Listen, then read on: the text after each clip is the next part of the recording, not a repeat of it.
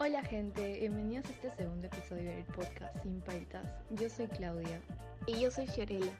Hoy hablaremos sobre el Festival de la Primavera. No hay mejor época del año que me guste más que no sea la primavera.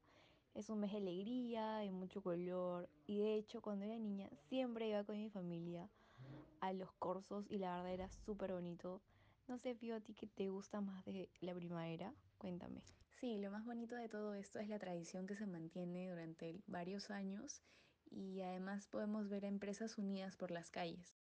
Sí, la verdad esperamos que este año la situación mejore y podamos disfrutar del corso y sobre todo atraer turistas, que es lo que Trujillo necesita en estos momentos. Claro, sobre todo la artesanía que se ha visto muy afectada en estos tiempos.